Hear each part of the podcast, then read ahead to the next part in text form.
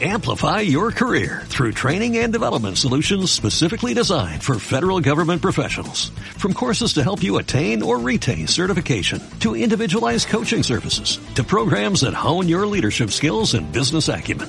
Management Concepts optimizes your professional development. Online, in person, individually, or groups. It's training that's measurably better. Learn more at managementconcepts.com. That's managementconcepts.com. Bienvenidos al Centro de Incubación y Condicionamiento de la Central de Londres. A continuación, y como parte de su proceso educativo, serán instruidos sobre el método Bokanovsky o sistema de producción de los grupos humanos delta, gamma y epsilon. Por favor, coloquen sus manos en los pomos metálicos situados en los brazos de su butaca para experimentar los efectos táctiles. Gracias.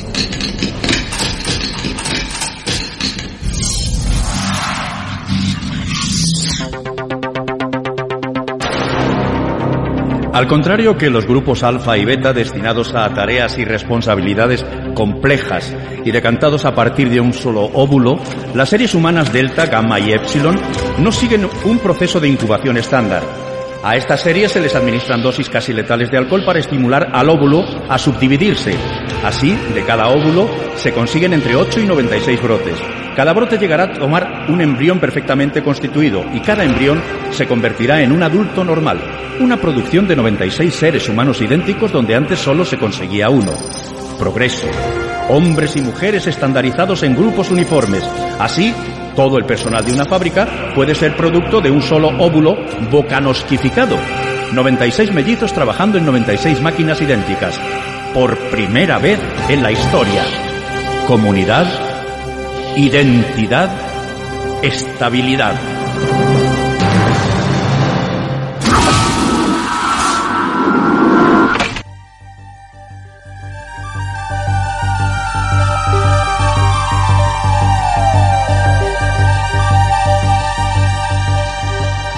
un edificio gris, achaparrado, de solo 34 plantas. Sobre la entrada principal se lee Centro de Incubación y Condicionamiento de la Central de Londres. Y en un escudo, la divisa del Estado Mundial. Comunidad, identidad, estabilidad. Así comienza una de las obras más importantes de la literatura universal. Una obra que no sabemos si habla de un pasado remoto o quizás de nuestro propio presente. Hablamos de Un Mundo Feliz, de Adolf Huxley.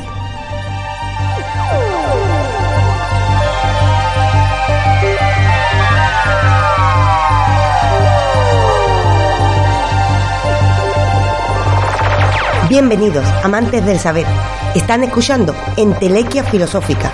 Les habla Raquel Moreno, R de Monlis en las redes y tienen en la postproducción a JJ.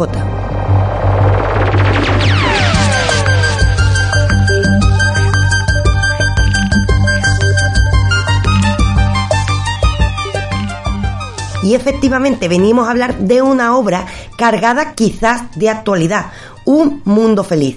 Está situada entre las tres novelas distópicas más importantes del siglo XX, junto a 1984 de George Orwell, del que tienen por cierto un podcast, y también Fahrenheit 451 de Ray Bradbury. En esta ocasión vamos a poner nuestra mirada en ese mundo feliz, un mundo feliz que quizás más que un mundo de sonrisas, es un mundo de terror, un mundo muy siniestro, donde nos se, se, nos plantea la pregunta de qué es ser un ser humano. Esta obra tiene múltiples lecturas, una lectura que está ligada a la intención de Huxley, del propio autor, al, a la biografía, a lo que él pensaba sobre su propio tiempo, como veremos brevemente en, este podcast. También otra lectura que más bien haría de, de Huxley un visionario que está adelantando nuestro presente, y otra más existencial, en la que se nos plantea la pregunta de si podemos vivir, por ejemplo, sin arte y desarrollar una vida humana. Vamos a atender a todas estas lecturas, pero antes vamos a preguntarnos quién era este autor, Adolf Huxley.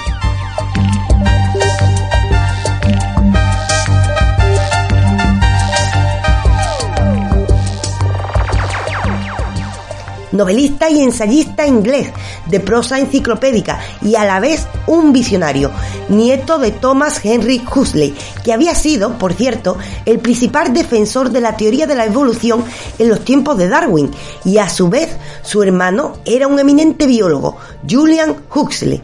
Así podemos ver que Adolf Huxley se educó en una familia de sólida tradición intelectual y además estaba muy ligado a la ciencia un elemento que tiene una enorme importancia en la distopía que nos trae en un mundo feliz, una distopía en la que todos habríamos aceptado nuestra esclavitud, de hecho siendo esclavos de los avances tecnológicos y científicos.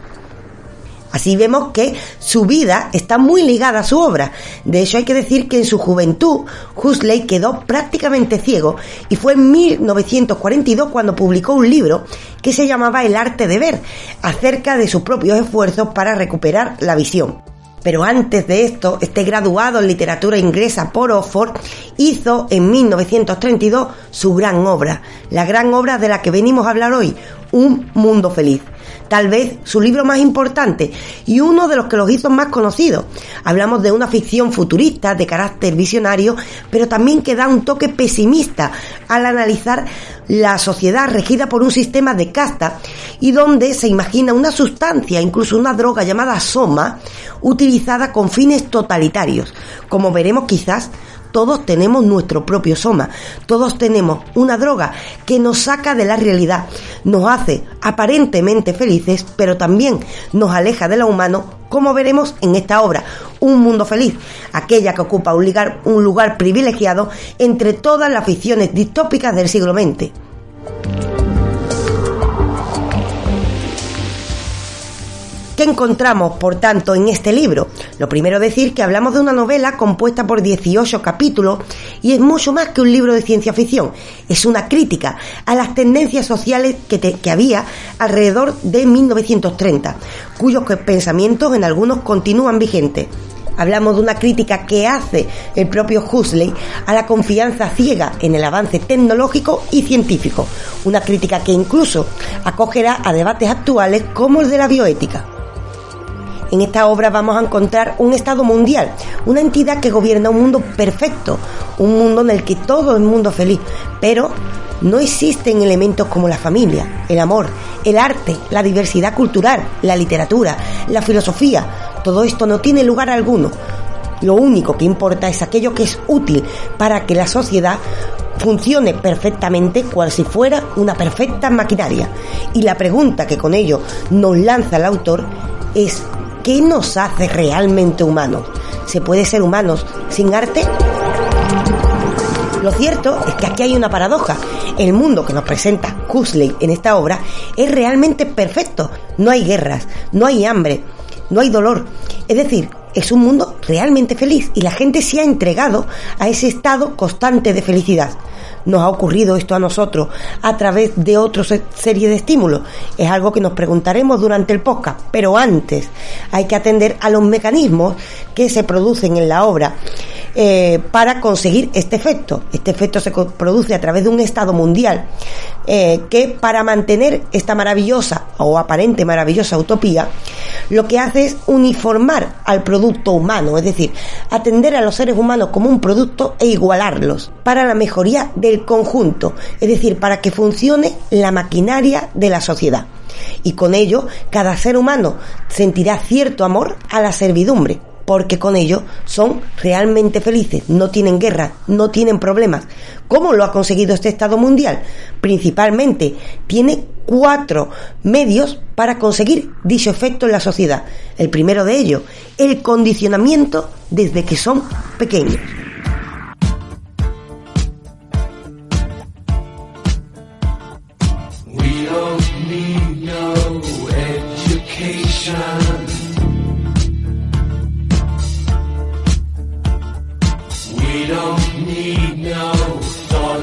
Control. No dark sarcasm in the classroom. Teacher, leave them kids alone.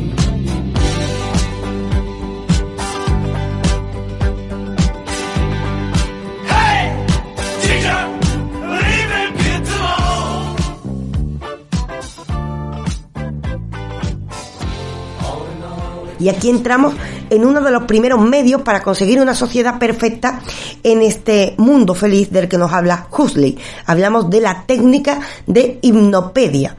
La técnica de hipnopedia sería la técnica de educación mediante el sueño todos los ciudadanos de este mundo feliz, de este estado perfecto, van a ser educados con grabaciones que escuchan durante el sueño.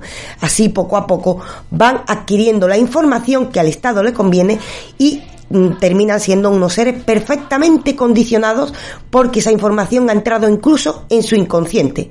Eso sí, no es este el único elemento que utiliza este Estado mundial para conseguir una sociedad perfecta, sino que además del condicionamiento mediante la hipnopedia encontraremos un sistema científico de castas.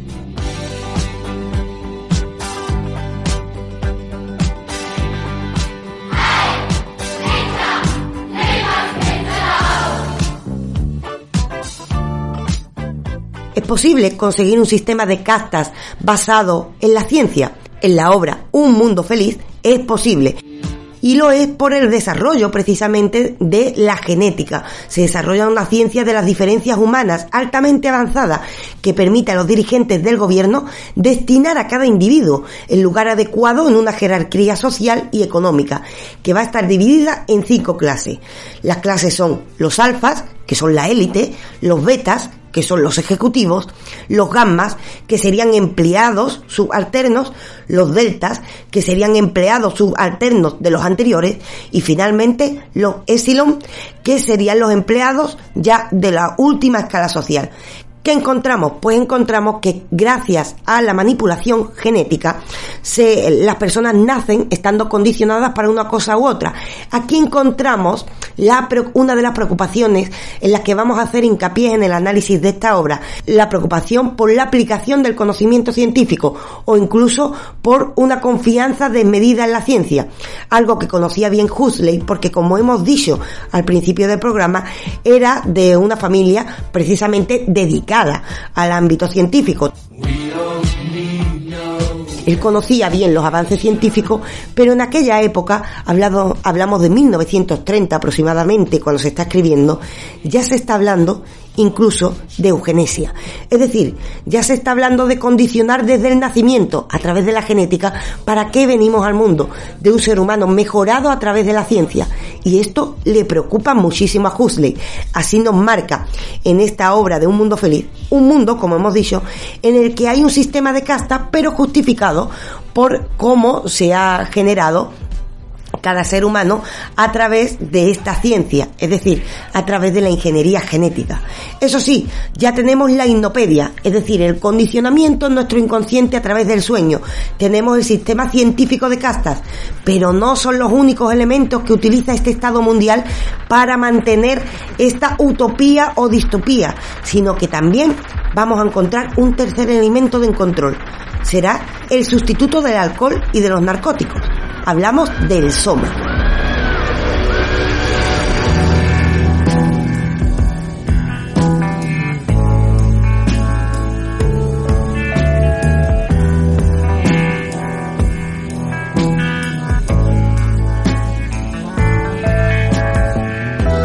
El soma es una sustancia de la que hablaremos también durante el programa, porque tiene una importancia tremenda en esta obra, y es una sustancia, como estaba diciendo, que sustituiría al alcohol y los narcóticos, siendo menos dañina para el organismo, y sería el tranquilizante, alucinógena y obligatoria, ojo, para todos los ciudadanos de este Estado mundial. Con esta droga van a sentir felicidad, van a sentir tranquilidad y además van a desinhibirse. Así que ya tenemos tres tipos de condicionamiento. Uno, los mensajes que llegan al inconsciente, otra, la genética y ahora el soma que quizás pasado a nuestra sociedad puede ser la distracción, el mundo del consumo, aquel mundo que nos da una felicidad instantánea que no deja huella en el organismo, pero quizás sí, en una vida auténtica. Esta es la paradoja del soma que, repito, es obligatoria para todos los ciudadanos en el Estado mundial. De esta manera, por supuesto, van a amar ese estado de esclavitud, ya que encuentran incluso la felicidad instantánea e incluso física a través de esta aparente maravillosa sustancia.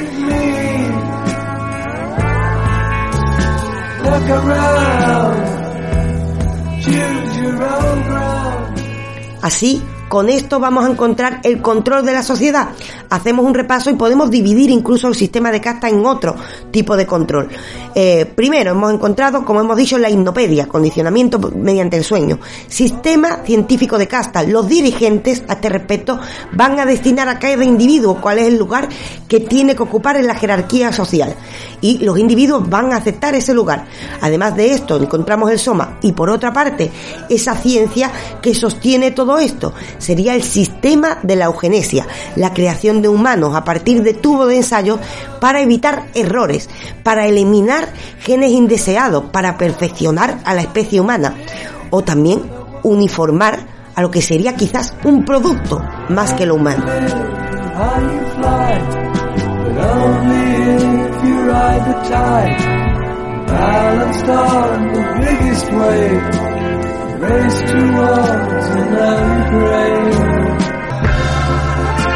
Así encontramos, por tanto, una sociedad perfecta. Encontramos una sociedad en la que la gente no tiene enfermedades. Esto lo ha conseguido la eugenesia, un ser humano perfectamente mejorado. Igualmente, cada ser humano encuentra su lugar en la sociedad, lo decide el Estado, y la gente lo acepta. Encima, tenemos el soma para pasarlo bien. Ahora bien, en este estado perfecto, hay algo que chirría y es gracias a ciertos personajes de la novela que no dejan de tener su simbolismo porque como podemos ver y veremos durante el podcast, cada personaje parece que hace alusión a alguien del tiempo de Huxley. Pero sobre todo nosotros vamos a poner nuestra atención en un personaje en especial, un personaje que se llama John el Salvaje. Este aparente salvaje es hijo de ciudadanos del Estado mundial, sabe leer y escribir y es un gran admirador de las obras de Shakespeare, pero vive en una zona de indígenas, en lo que se llama reserva salvaje este personaje va a ser el, que nos lleve del pasado al futuro, el que nos lleve a reflexionar entre lo humano y lo científico, entre el orden y la anarquía, entre la estabilidad y la libertad, ya que este personaje que vamos a analizar a continuación, a pesar de ser llamado salvaje, quizás es el más refinado. Y además, hay que decir que es este personaje que por ciertas condiciones que hablaremos durante el podcast está en una reserva salvaje, el que nos va a ir abriendo los ojos para ver la ironía de una sociedad tremendamente perfecta. Imaginen ustedes ahora, ahora que estamos en aislamiento por el tema del coronavirus, un mundo sin enfermedades, un mundo con trabajo, un mundo con paz. No es ese el mundo perfecto, no es ese el mundo feliz. Así es. Ahora bien, pagarían el precio de no tener arte, de no tener vida, de no establecer relaciones amorosas? Esta es la pregunta que nos lanza Huxley. Así que ahora sí, de lleno, vamos a ver la filosofía que se esconde tras ese siniestro mundo feliz.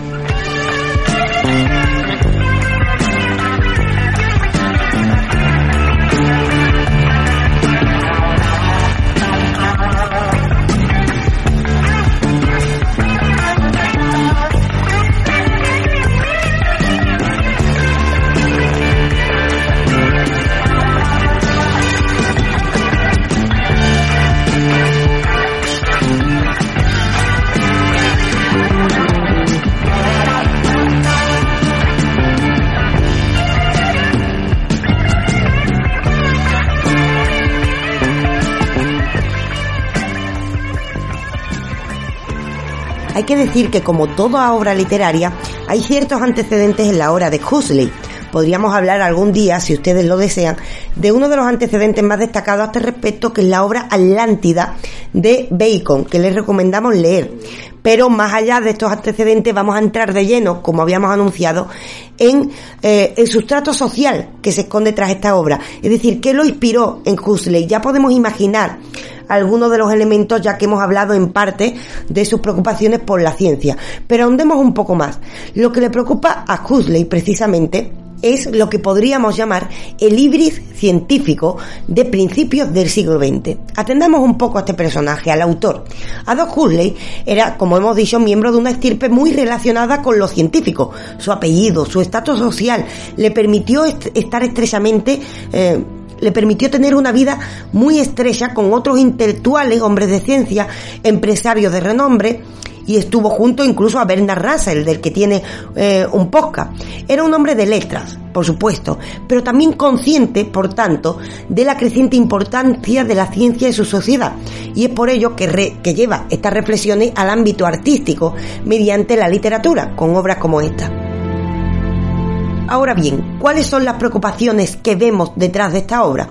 Podemos recurrir en primer lugar a los discursos que eran propios de finales del siglo XIX y también principios del XX para comprender cómo el énfasis utilitarista, que era propio de la revolución científica, seguía patente, seguía vivo y alimentaba esta utopía que estaba en la cabeza de Huxley. Lo que encontramos en definitiva, traduciendo esto, es que está surgiendo la ingeniería científica a partir de las renacidas teorías de Mendel y de Darwin. El gran proyecto de los científicos socialmente comprometidos en el tiempo de Huxley, en muchas ocasiones relacionados con el socialismo, pero también de otro tipo de partidos, era precisamente mejorar la sociedad mediante la ciencia.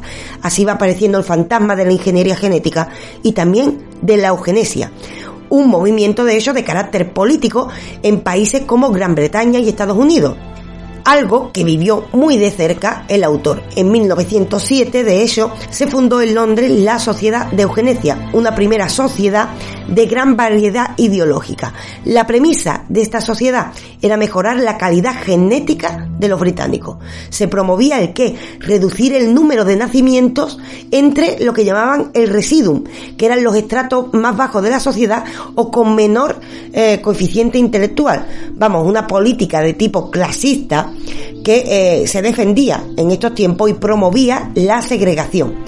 Esto nos suena a todos a través de eh, hechos fatídicos en la historia como el holocausto. Ha sido siempre el gran ejemplo de lo que podríamos llamar tanatopolítica del siglo XX. Es decir, hablamos de una política que, eh, como ocurre en un mundo feliz, eh, intenta traer a un ser humano mejorado, pero al mismo tiempo el holocausto, por ejemplo, trajo la muerte de muchas personas por una cuestión ideológica, por creer que, que por cierta raza, como eran los judíos, pues eran inferiores los eliminábamos. Pues bien, esto era el caldo de cultivo y normalmente recordamos la eugenesia por esto, por el holocausto.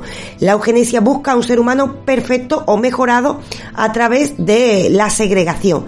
Pero esto, aunque nos ha llegado a través del mundo del nazismo, hay que decir que también estaba en Estados Unidos un país muy activo en cuanto al tipo de legislación en relación con la eugenesia y también estaba muy presente en la sociedad de Huxley, en la británica, en la que estaba muy presente también el contenido clasista por prejuicios raciales.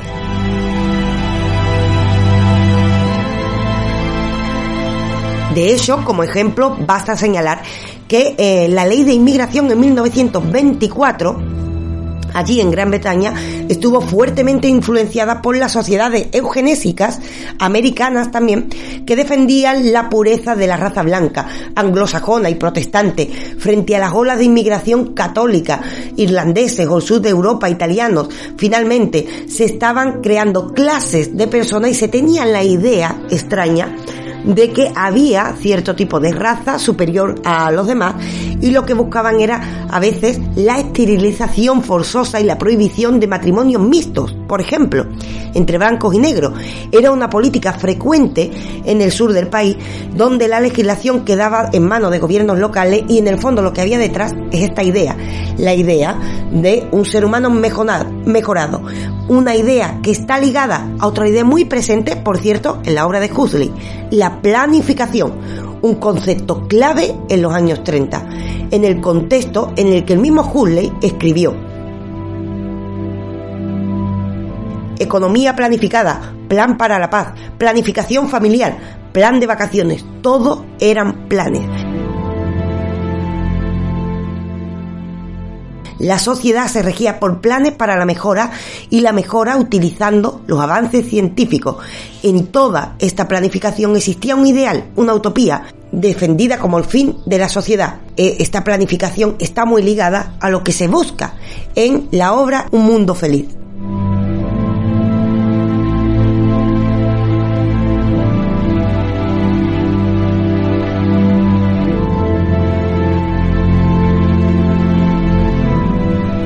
Aunque estos problemas eran mundiales, es decir, esta idea de la eugenesia estaba extendida ya por, por muchas partes en Occidente, lo cierto es que en un mundo feliz, Huxley va a centrar su distopía en la realidad americana y será notable el contenido satírico de la obra si atendemos a algunos personajes. Atendamos a los nombres, por ejemplo, Polly Trotsky, Lenina Cromwell, Bernard Marx, Benito Howard, eh, pero el nombre más significativo a este respecto, haciendo referencia al mundo americano, es Ford. Ford es una especie de personaje muy venerado eh, de hecho a veces en la obra se le llama o oh, for mío, si for quiere, y lo que está manifestando em, en esta obra, a través de este personaje, Huxley, es un paso más. No solo encontramos esos elementos eugenésicos que estaban en la época en la que se escribió su, la obra, sino también recordemos quién es Henry Ford. Estamos hablando del Fordismo, una nueva forma de trabajo que lo que hace es automatizar, eh, por simplificar mucho, la proyección de un Fordismo que termina con el individuo que sacrifica al, al ser humano para dar lugar a un ser máquina, es decir, que nosotros trabajemos de manera automatizada es el ejemplo de una ciencia mal aplicada según los ojos de Huxley, una pesadilla para nuestros ojos. Y para Huxley, América no sería una copia de la vieja Europa, sino que sería el anticipo de lo que iba a pasar después en Europa, es decir, en nuestro tiempo. ¿Y qué iba a pasar? Pues este Fordismo, este ser máquina en lo que nos estamos convirtiendo, se iba a extender. Trabajamos automatizados, llevamos la vida que a veces hemos comparado con la del mito de Sísifo. Es decir, encontramos la automatización total. Y esto lo encontramos en la obra de Huxley, pero ya eh, pasado al extremo. Es decir, no solo encontramos que eh, esté el sistema de castas, sino que venimos a trabajar para lo que nos dice el Estado y entramos siempre en esa dinámica. Y para que no nos aburramos, el Estado de vez en cuando nos da una droga. En nuestro tiempo sería el entretenimiento, en la obra de Adolf Huxley sería el soma. ¿Es, ¿Es esto tan distinto de la realidad que estamos viviendo en nuestro tiempo. Al fin y al cabo, si hacemos un breve repaso por lo dicho, lo que encontramos es un retrato de la sociedad del tiempo de Huxley. Huxley está anticipando los problemas a los que se puede enfrentar la sociedad. Por una parte, con la eugenesia, en un mundo feliz encontramos a un ser humano sin enfermedades, bien, perfecto, pero ¿a qué atiende? ¿Qué hay debajo de todo esto? Al utilitarismo, que sea útil para mantener la maquinaria del Estado. Y al mismo tiempo, por otra parte, vemos el Fordismo, el cómo funciona esa maquinaria, y al final lo que encontramos es que la ciencia no busca el avance por el conocimiento, sino que encontramos una ciencia que mm, se centra en la aplicación práctica. Encontramos detrás de toda esta historia el utilitarismo, una vida eh, humana es una vida útil. Ahora bien, entra en lo útil el arte, entra en lo útil el amor, el abrazo, el cariño, la implicación con los otros, Realmente no. Y de ahí la paradoja que vamos a encontrar. Como hemos visto, Huxley está manifestando las preocupaciones de su tiempo, pero esto puede sonarnos mucho a nuestro presente.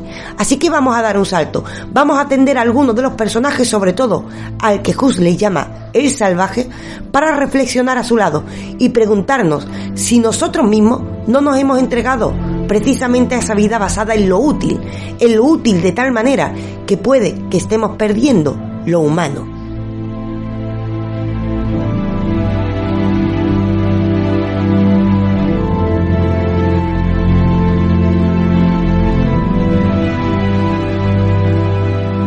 Como hemos visto, Huxley nos anuncia un progreso científico que tiene el riesgo de caer en que no tenga como objetivo último el conocimiento, sino ser un instrumento que sirva para racionalizar la sociedad al servicio de una ética social elegida por un Estado determinado, como ocurre en un mundo feliz. Ahora bien, no estaríamos hablando de las paradojas de esta novela si no fuera por las fisuras que se presentan a través de algunos disidentes.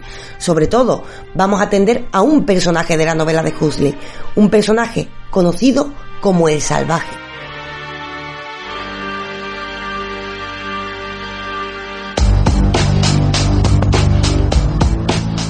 Hablamos de un personaje que, para empezar, hay que decir, ya es un personaje que desde nacimiento eh, tiene un estigma social, y es que ha nacido naturalmente. Su madre tuvo un parto. Esto nos puede parecer absurdo, como esto puede llevar a la discriminación.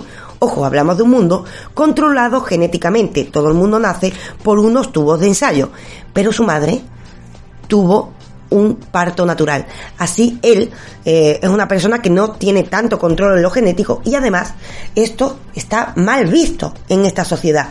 Ojo, podríamos parecer, esto podría parecer absurdo, pero hoy en día todavía hay personas, y además esto nos daría para hablar eh, en el ámbito de la bioética, en la que cuando van a hacer, eh, bueno, van a una fecundación in vitro, que por supuesto es un método maravilloso para el que no puede tener hijos, para evitar enfermedades, nadie lo niega, pero hay gente que apuesta o, que sueña con poder elegir el color de ojos del hijo.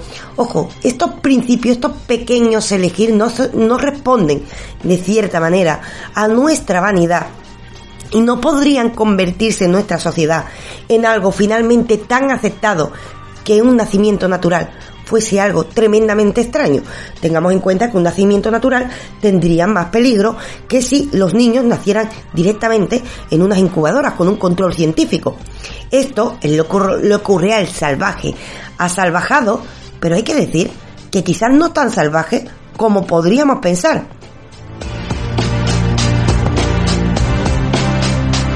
Hablamos de un personaje que se presenta ajeno a la cultura de un mundo feliz, no solo por tener esta peculiaridad y además por vivir en una reserva de salvajes, eh, sino también porque presenta muchos contrastes entre todos los disidentes. Es decir, eh, este personaje el principal crítico de la sociedad que sería una sociedad fordista. Esto significa que funciona como una maquinaria perfecta y que está centrada precisamente en el funcionamiento de la maquinaria eh, y el resto de los individuos en realidad solo son piezas de la misma.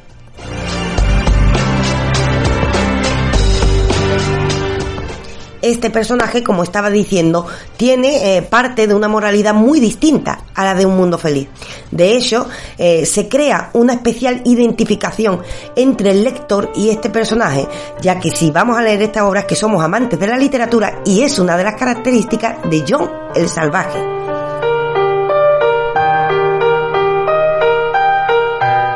Quizás incluso ese que llamamos John el Salvaje acaba por ser una alegoría de lo que llamamos humanidad. Es un personaje contradictorio. En él se mezclan los mejores valores del pasado con también los valores del presente. Hay un irracional primitivismo, primitivismo teniendo en cuenta eh, cuál es la sociedad en la que vive, la de un mundo feliz, pero al mismo tiempo hay que decir que eh, encontramos un personaje que por encontrarse eh, con una crianza diferente a la de un mundo feliz, por ejemplo, consigue algo tan revolucionario como leer a Shakespeare.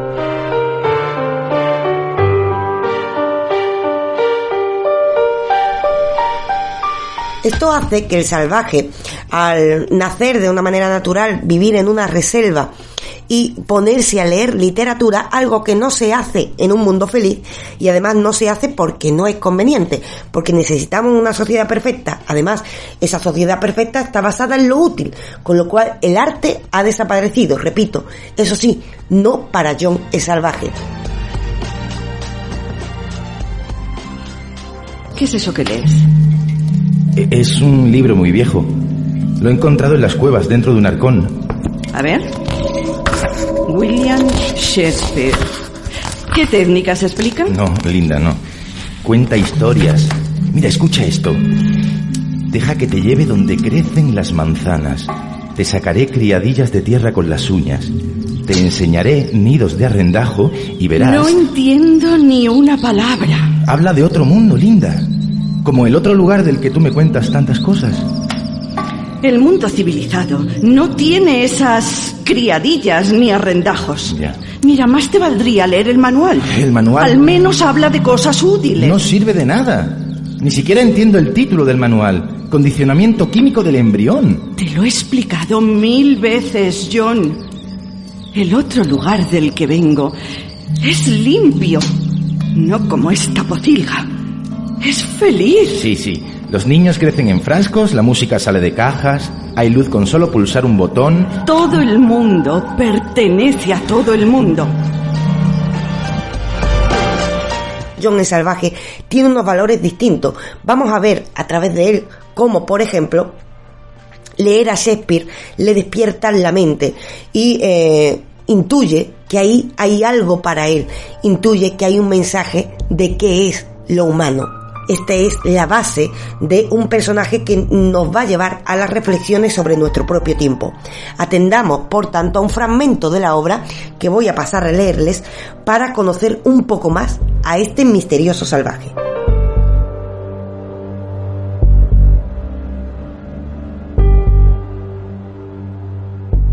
Un día, John calcularía más tarde qué debió de ocurrir poco después de haber cumplido los 12 años. Llegó a casa y encontró en el suelo del dormitorio un libro que no había visto nunca hasta entonces. Era un libro muy grueso y parecía muy viejo. Los ratones habían roído sus tapas y algunas de sus páginas aparecían sueltas y arrugadas. John lo cogió y miró la portadilla. El libro se titulaba Obras completas de William Shakespeare.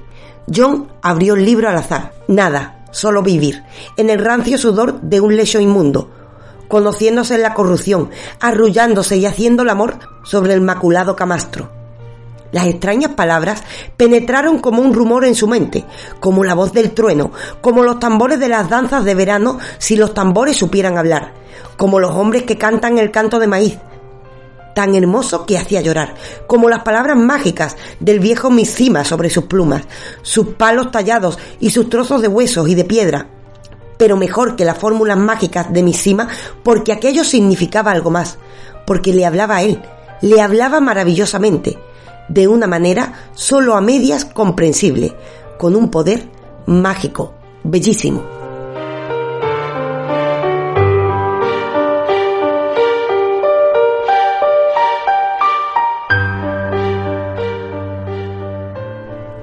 Así nos habla Huxley del poder de la literatura, del poder del arte. Un salvaje que vive en una reserva, que tiene unos valores distintos y es discriminado en ese mundo feliz, lee de repente a Shakespeare y entonces despierta. Leyendo la obra de Shakespeare, se percatará de que hay cosas de ese mundo feliz que no le convencen.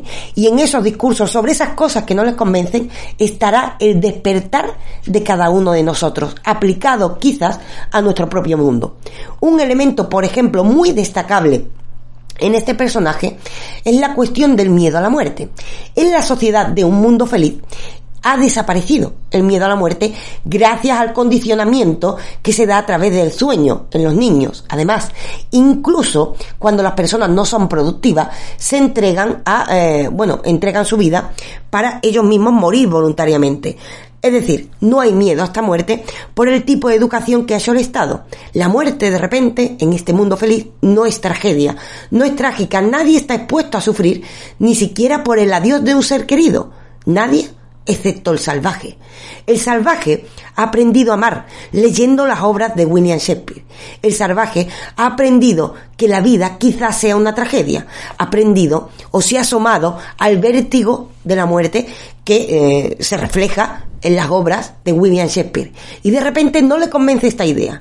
No le convence el que la muerte no sea una tragedia. Ni tampoco le convence el que no le duela decir adiós a un ser querido. Algo ¿Qué ocurre en la sociedad de un mundo feliz gracias a la educación a través del sueño? La gente no se lamenta cuando muere un familiar, por ejemplo. Esto no le ocurre al salvaje. El salvaje ha creado nuevos valores de la mano de William Shakespeare.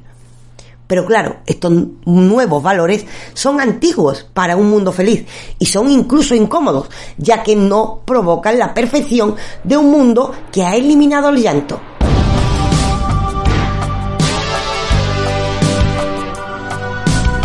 Su idea ante la muerte hace del salvaje un auténtico reverde que ejemplifica por qué es el verdadero portador y ejecutor de la disidencia. Él, por ejemplo, en ciertas escenas interrumpe eh, cuando el Estado está repartiendo el soma.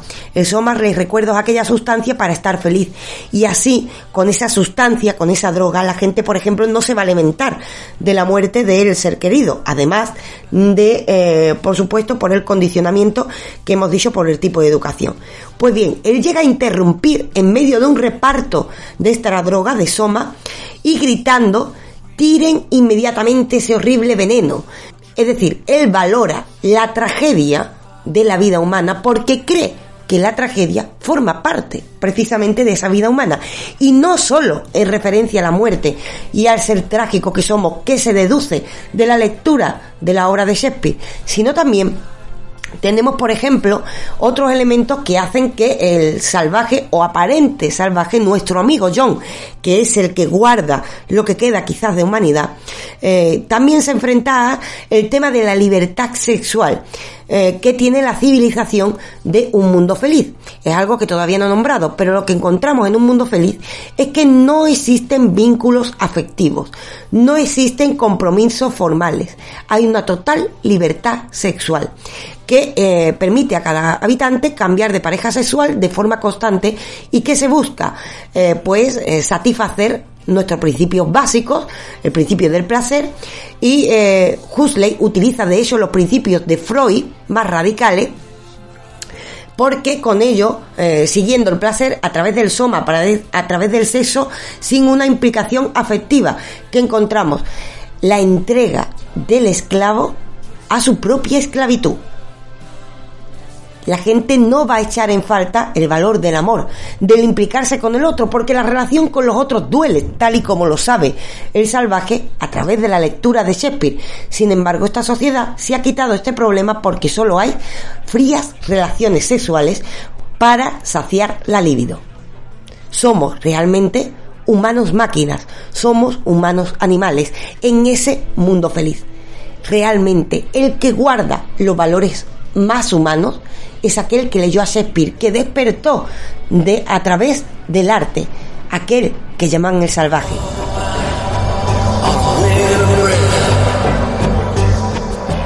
La insatisfacción de este salvaje ante esta sociedad nace de saberse un ser moral, de saberse un individuo, no solo una pieza de una maquinaria perfecta, como ocurre en un mundo feliz.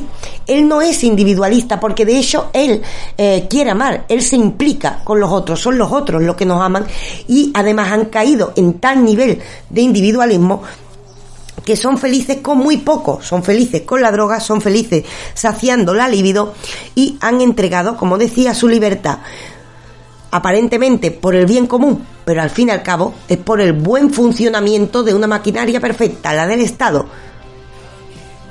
Eso sí, los individuos ya no tienen ninguna posibilidad de libertad. Ahora bien, antes de continuar y reflexionar sobre esto, sobre la implicación de esto en nuestro presente, ya que no es poca, hay que decir como curiosidad que este personaje, el salvaje, eh, se inspira Huxley en la relación que tiene con algunos antropólogos y también con estudios que él hizo, él mismo, sobre etnografía. Él era un gran amante de las tribus indias, sobre todo en Nuevo México, y eh, era una de estas personas avanzadas para su tiempo, ya que no solía ocurrir, que veía más humanidad en aquellas tribus, que veía ese sentimiento comunitario, que veía otro tipo de actitud que quizás nosotros estábamos perdiendo. Él no era amante de la segregación racial, no era amante de eh, servirnos solo a lo útil, sino también creía en valores humanos que no suelen ser útiles, como el amor, como la amistad, como el arte. Esto es lo que defiende y cree que es más puro a través de estos estudios de los indígenas que hizo y el salvaje por eso hace un guiño precisamente a esta cultura. Ahora bien, dicho esto, vamos entonces a la filosofía que se esconde detrás. ¿Se imaginan ustedes un mundo sin arte. Ya cabe imaginar un mundo sin abrazos, ya que ahora, por desgracia, por el momento del coronavirus, no nos abrazamos. Nos podemos imaginar un mundo sin besos, ya que también ahora eh, nos damos con el codo.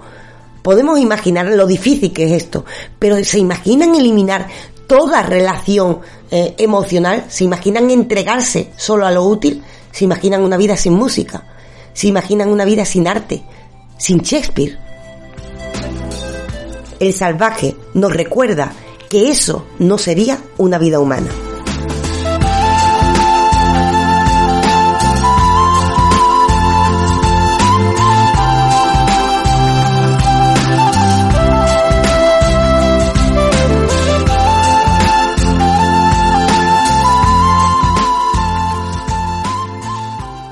Pero las lágrimas son necesarias ¿No recuerda lo que dice Otelo? Si después de cada tormenta vienen tales calmas, ojalá los vientos soplen hasta despertar la muerte. Hay una historia que uno de los ancianos indios solía contarnos acerca de la doncella Maxaki. Los jóvenes que aspiraban a casarse con ella tenían que pasarse una mañana cavando en su huerto. Parecía fácil, pero en aquel huerto había moscas y mosquitos mágicos. La mayoría de los jóvenes no podía resistir las picaduras y el escozor, pero el que logró soportar la prueba se casó con la muchacha.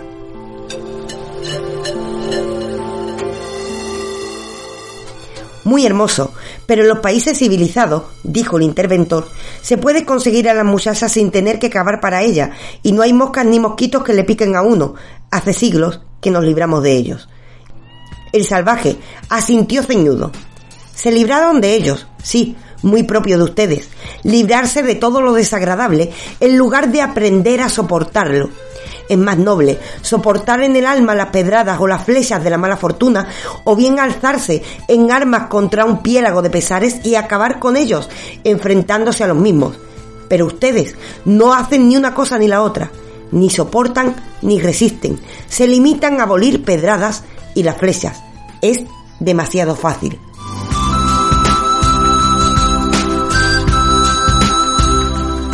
Esto nos dice el que llaman el salvaje.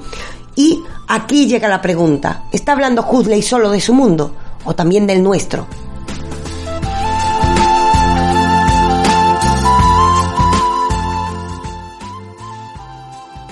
Atendamos a lo que hemos dicho hasta ahora en la obra. El salvaje se enamorará incluso en ella. No les voy a contar la obra completa porque quiero que la lean. Quiero que la lean en este, eh, en este periodo. Nos puede llevar bastante a la reflexión y además a cómo queremos que sea el mundo cuando salgamos. No paramos de decir eh, cuando salga quiero quedar para tomar algo, ¿cómo queremos salir? Pues bien, Huxley posiblemente tiene alguna respuesta o algunas reflexiones que darnos previo a ese momento en el que salgamos, por supuesto que llegará. Y es que en la obra Un Mundo Feliz se nos plantea, por ejemplo, la pregunta, ¿es un mundo feliz aquel en el que hacemos las cosas sin plantearnos por qué lo hacemos? Es un mundo feliz aquel el que no tiene lágrimas. Las lágrimas no salen a veces del esfuerzo. Las lágrimas no salen a veces precisamente de eh, preocuparnos por el otro, ese mismo otro que también nos da placer y nos da felicidad. E incluso, aunque haya lágrimas, aunque haya dolor, no es más importante la libertad que la felicidad. Es el libre albedrío incompatible con la felicidad al completo esto es lo que nos plantea Huxley y no solo la cuestión de la genética o la cuestión del avance científico, que normalmente es la lectura más superficial. Huxley también nos lanza la pregunta de si la libertad es más importante y también nos muestra que la libertad a veces duele y que la vida humana a veces es una tragedia, como dirían autores como Unamuno, como dirían autores como Schopenhauer. Por cierto, de ambos hemos hablado en los directos que estamos haciendo en YouTube. Recuerden, cada tarde en YouTube Estamos haciendo directo a las cinco y media, mm, estamos, bueno, de cinco y cuarto, eh, más o menos, a las cinco y cuarto, estamos en Facebook y posteriormente pasamos a YouTube sobre las seis y media. Estamos en directo y atendemos a todas sus dudas y el otro día precisamente tratamos la muerte, el papel de la muerte con Unamuno y también la tragedia y el pesimismo con Schopenhauer. Pues esto precisamente está aquí. Recordemos que nos dice el salvaje. Mm, y además comparándose con Otelo, que nos dice que hacen falta las lágrimas. De hecho, reprocha a eh, su interlocutor en la obra, eh, lo hemos leído hace un momento, librarse de todo lo desagradable en lugar de aprender a soportarlo. Él cree que una vida humana implica dolor. Esto implica, a su vez, que la libertad es algo que duele. Esto es una idea que tenían autores como Schopenhauer, como Unamuno, que ya les he dicho que hemos tratado en los directos que hacemos cada tarde a las 5 y cuarto de la tarde en Facebook y luego nos trasladamos al canal de YouTube, donde les invitamos que participen y podemos hablar de todas estas cuestiones. La cuestión finalmente que encontramos es que hemos hecho una primera lectura, una lectura que tiene que ver con la época del autor, en la que está haciendo precisamente una crítica a su tiempo, a la fe ciega en la ciencia, a su vez en las ideas eugenésicas, que también, por supuesto, tendrían un traslado y podríamos hacer una lectura así en un futuro en las ideas transhumanistas en la actualidad. En definitiva, esa es una primera lectura. La lectura a su tiempo. A su vez tenemos una lectura más política, una lectura en la que se nos habla de cómo a veces podemos entregar nuestra libertad y cómo ese discurso en el que se nos habla de hacer el bien por el conjunto a veces diluye al individuo y además también nos habla de cómo nos distraen quizás con placebos. Eh, a este respecto destaca especialmente la sustancia de el soma. El soma es la droga que obliga al Estado, esto es un elemento muy importante, obliga al Estado que tomen los individuos, es decir, al Estado le conviene en esta sociedad distópica que los individuos de vez en cuando sientan placer, un placer eh, al que se vician. Y es por ello, precisamente, por lo que entregan su libertad. Son felices, aunque esclavos. De esta manera aparece esa tercera idea que nos lleva a una tercera lectura existencialista. Esta lectura existencialista sería preguntarnos, por ejemplo, eh, ¿qué tiene más importancia? ¿La libertad o la felicidad? Son incompatibles. Esto ligaría incluso con pensadores como Sartre. Recuerden que de Sartre tienen precisamente un podcast. Sartre nos habla de que el ser humano siente una angustia vital, una náusea, que tratamos ya en esa época, y hemos tratado también recientemente en nuestro canal de YouTube, en un directo, precisamente, pero tienen disponible estas tardes de directo, lo pueden abordar pues bien, creía que el ser humano está abocado a la libertad. Es inevitablemente libre. El ser humano llega y tiene que tomar decisiones. Pero tomar decisiones y este ser libre implica la angustia. La angustia es el vértigo de la libertad. Sartre decía la náusea, angustia decían otros como Kierkegaard. Al fin y al cabo, ¿qué tenemos? Que implica dolor elegir, pero a su vez esto nos lleva a una vida auténtica. Una vida inauténtica es aquella en la que no se toman elecciones o en la que entregamos nuestra libertad, tal y como ocurre en este mundo distópico, en este mundo feliz.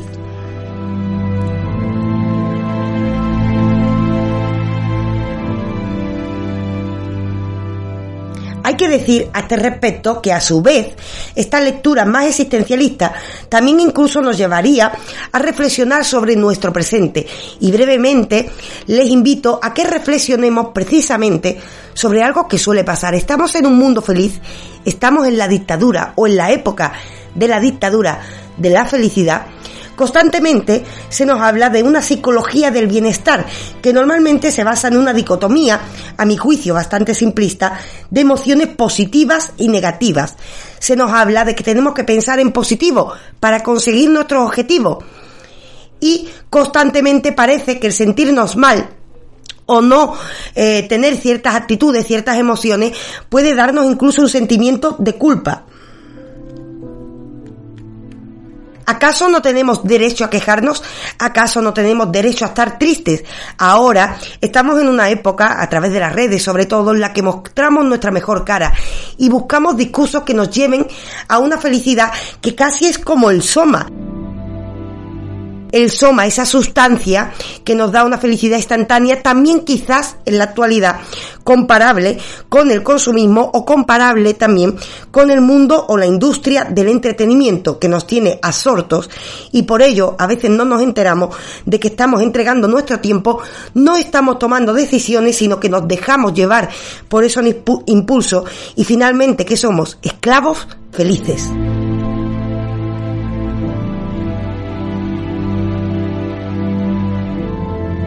Puede entonces que Huxley no sea tanto un visionario por la cuestión de la ingeniería genética, de la eugenesia o de tratar al otro como lo útil, que ciertamente eh, es algo que también está ocurriendo, tratar al otro como un objeto en lugar de como un otro con el que comparto la existencia, puede, como decía, que eh, lo visionario de este autor esté en esta visión existencialista. Es posible que nosotros nos estemos entregando a una actitud parecida aquellos personajes constantemente felices que se entregaban al Soma. Nos hemos entregado nosotros en la industria del entretenimiento.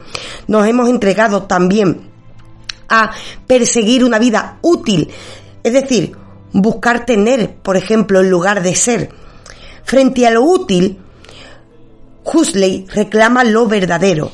Y reclama esto porque él lee a Shakespeare. Esta lectura también es preciosa. Con esto también Huxley nos dice que el arte despierta, que el arte nos despierta. Y él, él, lo hace con el personaje que despierta a través de Shakespeare, como decía. Y también nos muestra que nuestro mundo, el mundo humano, no es un mundo feliz. El mundo humano es el mundo de Otelo. Con ello, el salvaje señalado por tener precisamente valores humanos, que interrumpe escenas como cuando se está repartiendo el soma, finalmente ¿qué es? Es un ser trágico. Pero no es un ser trágico todo ser humano, no es la existencia humana una existencia realmente trágica, ante la dictadura de la felicidad, ante aquellos estímulos que nos piden que constantemente sonriamos, pensemos en positivo, también hay que recordar que el dolor forma parte de la vida humana. Y tal y como nos dice Huxley en su libro, no se trata de evitar el dolor, se trata de enfrentarlo. Se trata de aceptar que esto forma parte de nuestra existencia. Se trata de entender que hay que tomar decisiones, que hay que posicionarse aunque esto sea difícil y a veces duela, claro que esta libertad nos aleja a veces de la felicidad. Pero piensen ustedes, ¿qué prefieren? ¿Ser esclavos felices o libres, aun conviviendo con las dificultades que esto implica? Esta es la pregunta que nos lanza Adolf Huxley en la obra Un Mundo Feliz.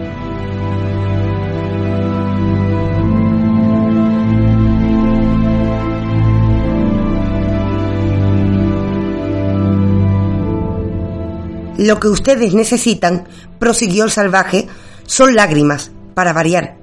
Aquí nada cuesta lo suficiente. Atreverse a exponer lo que es mortal e inseguro al azar, la muerte y el peligro, aunque solo sea por una cáscara de huevo, ¿acaso no es esto digno? preguntó el salvaje mirando a Mustafa Mon. Dejando aparte a Dios, aunque desde luego Dios sería una razón para obrar así, ¿no tiene su encanto el hecho de vivir peligrosamente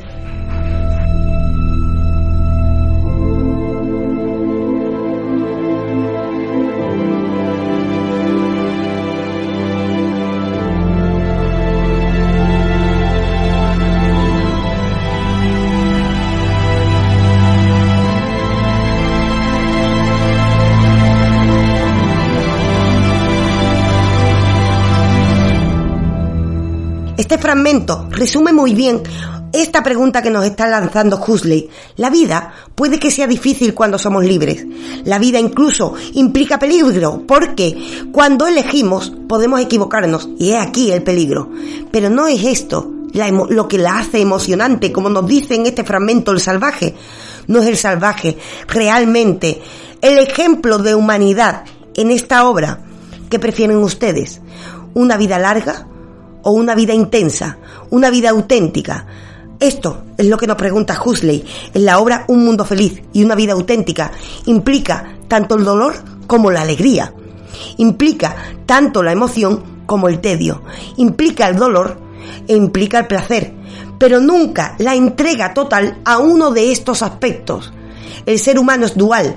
El ser humano vive estas contradicciones. Quitar estas contradicciones no solo en esta obra Un Mundo Feliz quita la humanidad, sino que al mismo tiempo nos lleva a vivir en la realidad. Y con ello nos lleva a una vida realmente triste e inauténtica. Es por ello que queríamos recuperar esta obra en este momento que estamos viviendo tan especial en la historia. En este momento, este momento va a salir en los libros de historia. Estamos aún en cuarentena y estamos en cuarentena por el bien de los otros. Yo misma sigo esta cuarentena y lo veo efectivamente conveniente. Ahora bien, puede ser un momento de reflexión. Mucha gente está diciendo que quiere ya salir a la calle, es natural. Pero ¿para qué queremos salir a la calle? ¿Queremos salir a la calle para hacerlo de siempre? ¿O queremos salir a la calle para convivir con los otros, disfrutar de los otros, pero de una manera auténtica, desde lo que somos, elegir nosotros la vida que te queremos llevar después de tanto cambio, enfrentarnos a este momento de dolor y no solo dar mensajes positivos, sino enfrentarnos a este momento de dificultad? Mucha gente incluso está pasando dificultades económicas para partir de aquí repensar qué sociedad somos, repensar si queremos estar en la dictadura de la felicidad o queremos un mundo libre, aunque sea mucho más caótico, si queremos al mismo tiempo tener unas relaciones frías como ocurren en un mundo feliz en el que nadie se compromete con nadie o queremos exponernos al dolor que pueda provocarnos el otro, para así al mismo tiempo poder decir que nuestra vida ha sido, por supuesto, una aventura. Nosotros nos sumamos a esta segunda opción, hacer de nuestra vida una aventura y hacerlo como aprendiendo.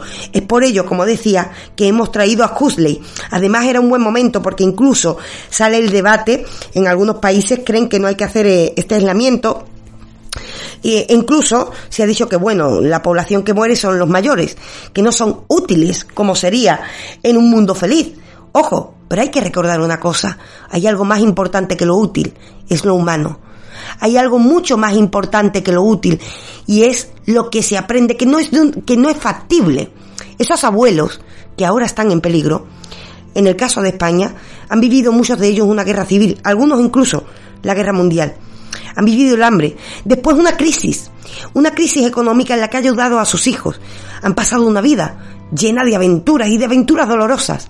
Ahora es el momento de que el resto seamos generosos y demos la cara por ello. Y reconozcamos que más allá de las utilidades económicas de las que se habla, más allá de ello, existe el valor de lo humano, intangible, aquello de lo humano que no podían eliminar en un mundo feliz y por eso lo apartaban, aquello que llamaban lo salvaje. Es eso que llamamos humanidad, aquello que da valor a la vida humana de por sí, sin necesidad de decir para qué sirves. Simplemente eres y por eso le amamos. Esto, con esta idea quiero que nos quedemos en referencia a los abuelos, pero también con esta idea nos tenemos que quedar para salvarnos, no solo a los abuelos, sino a cada uno de nosotros, para hacer de nuestra vida una vida auténtica. Para eso hemos traído a Huxley. No terminamos la obra, no les decimos cómo acaba el salvaje, invitamos a que se la lean y les invitamos a que continuemos este periodo de cuarentena compartiendo filosofía. Nosotros continuamos trabajando y continuamos haciéndolo, ya saben, en todas las redes sociales, en Facebook, Twitter, Instagram y también en directo ahora. Estamos cada día en Facebook a las 5 y cuarto de la tarde, también en directo cada tarde en YouTube. Eh, donde pasamos después de, de, pasar por Facebook alrededor de las seis y cuarto, seis y media de la tarde, llegamos en directo en YouTube para hablar de lo que ustedes digan, para compartir la cuarentena y hacerla un periodo de reflexión, para que cuando salgamos no nos enfrentemos al mundo que nos dice Huxley en un mundo feliz, sino en un mundo auténtico.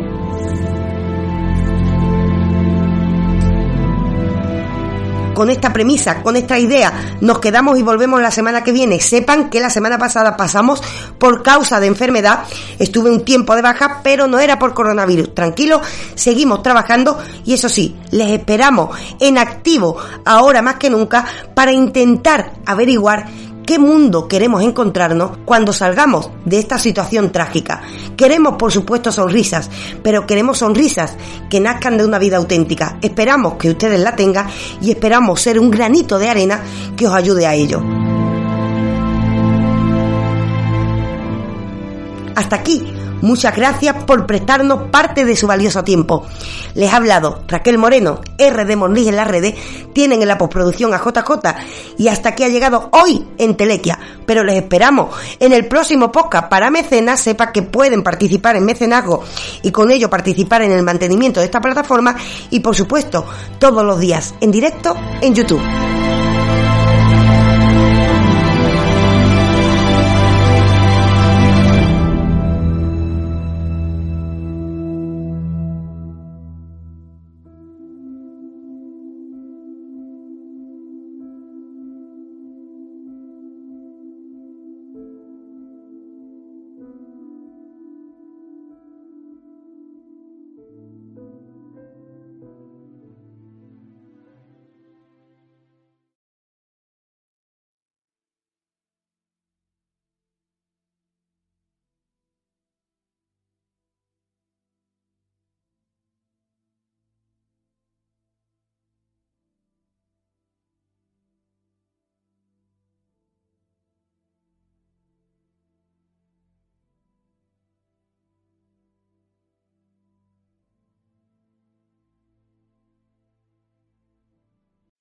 Amplify your career through training and development solutions specifically designed for federal government professionals. From courses to help you attain or retain certification, to individualized coaching services, to programs that hone your leadership skills and business acumen, Management Concepts optimizes your professional development. Online, in person, individually, or groups. It's training that's measurably better.